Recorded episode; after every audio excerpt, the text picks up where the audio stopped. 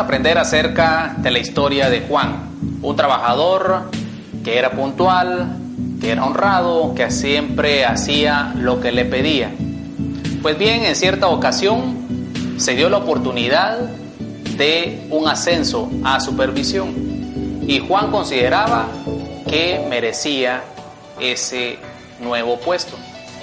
Pues ese puesto fue dado a Fernando, que solamente tenía seis meses de haber iniciado a trabajar en la empresa.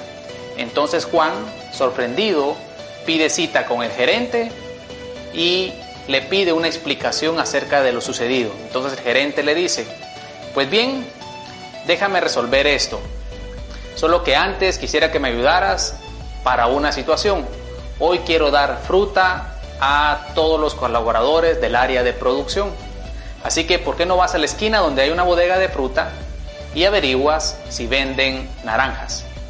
Entonces Juan va y averigua acerca de lo solicitado. Regresa en cinco minutos y le dice, Señor, sí hay naranjas. Entonces el gerente le pregunta, ¿y habrá la suficiente cantidad para todos los empleados del área de producción? Mm, no, no pregunté eso, señor. Ah, no, le pregunta serio el gerente. ¿Y habrá alguna otra fruta que sustituya la naranja en caso de que no hubiera suficiente? Mm, tampoco pregunté eso. ¿Y cuánto cuestan las naranjas? Mm, no, señor, no pregunté tampoco eso.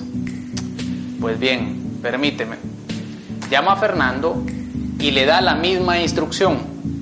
Fernando va a la bodega de frutas y regresa 10 minutos después y le dice, Señor, sí hay naranjas y sí hay la cantidad suficiente para todo el personal de producción y en dado caso también hay fruta que pueda sustituirla, tales como melón, plátano, sandía o mango, si usted quisiera.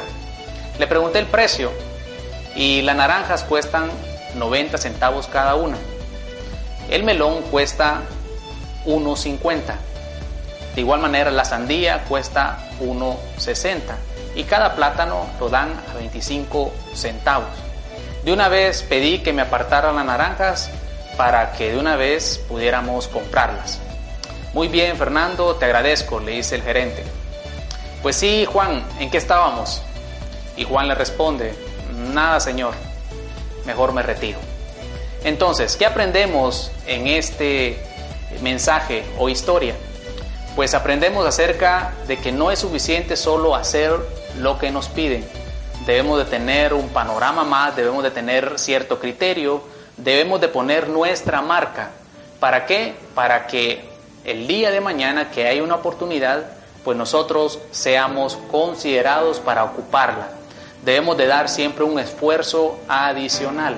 Si nosotros queremos ser buenos emprendedores o buenos empresarios, primero debemos de ser buenos trabajadores. Jamás podremos ser buenos empresarios si nosotros siempre andamos midiendo o andamos buscando hacer menos en la empresa.